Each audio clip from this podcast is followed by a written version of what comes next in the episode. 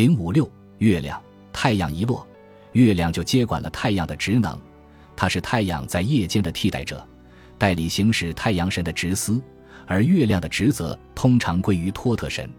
像太阳一样，月亮乘坐船穿越天空，把微弱的光洒在大地上。这怎么解释呢？为什么月亮会改变形状？在有关月亮的神话中，最流行的说法是，月亮是荷鲁斯那受损的左眼，而不是他那明亮的右眼。荷鲁斯的左眼受伤了，通常是瑟特干的。据说赛特把它撕成六块。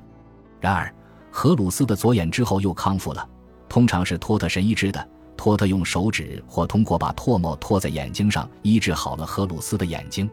在每个朔望月，月亮慢慢从亏变盈。眼睛的康复就会重复一次，由于这个原因，月亮也被称为重复其形状者、返老还童者。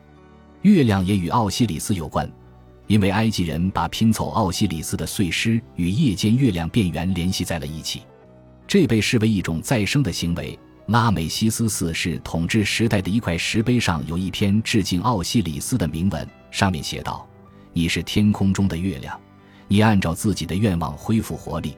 当你希望变老的时候，就能变老。在一些丧葬场景中，阿努比斯如同俯身在死者身上一样，俯身在月轮上，保持着他那正在制作木乃伊的姿势。此外，因为月亮与奥西里斯有关，所以月圆期间被认为是缝制衣物最好的时候。新月形如公牛角，而公牛与丰饶和力量有关。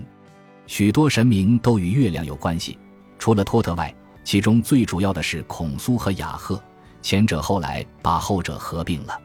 最为人所知的是，孔苏是阿蒙和穆特的儿子，他们一起形成了家庭三连神。在埃及历史上的大多数时期，孔苏被描绘成一个梳着侧边辫子的孩子，他的头上有一弯新月和一轮满月。在古王国时代，孔苏被描述成一个恶神。他抓住神明，供国王吸取他们的力量，帮助国王吞食神明的身体。作为一位宇宙神，孔苏也被描绘成一位鹰隼头的男子。有时候，月神会出现在一轮满月之中；有时候，出现在其中的是瓦杰特眼。月亮由亏转盈的十五天中的每一天，都由一位不同的神明管辖，他们每天都要完成填充月亮的任务。随着这些神一个接一个离开了月亮眼睛，月亮就逐渐进入由盈转亏的十五天。